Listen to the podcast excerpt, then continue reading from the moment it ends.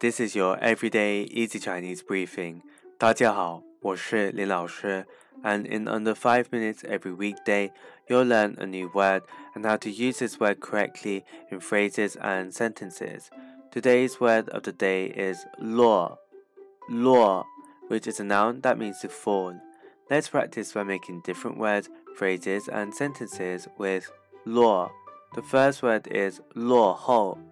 Luo hou which means to fall behind.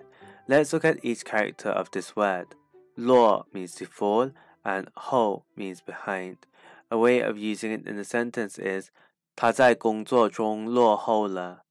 他在工作中落后了。He fell behind at work. Another word we can create with 落 is 角落。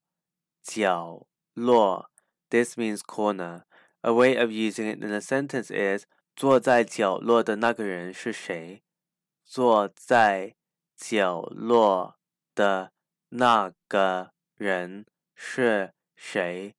Who is that person sitting in the corner? Finally, we can create the word 降落,降落, which means to land.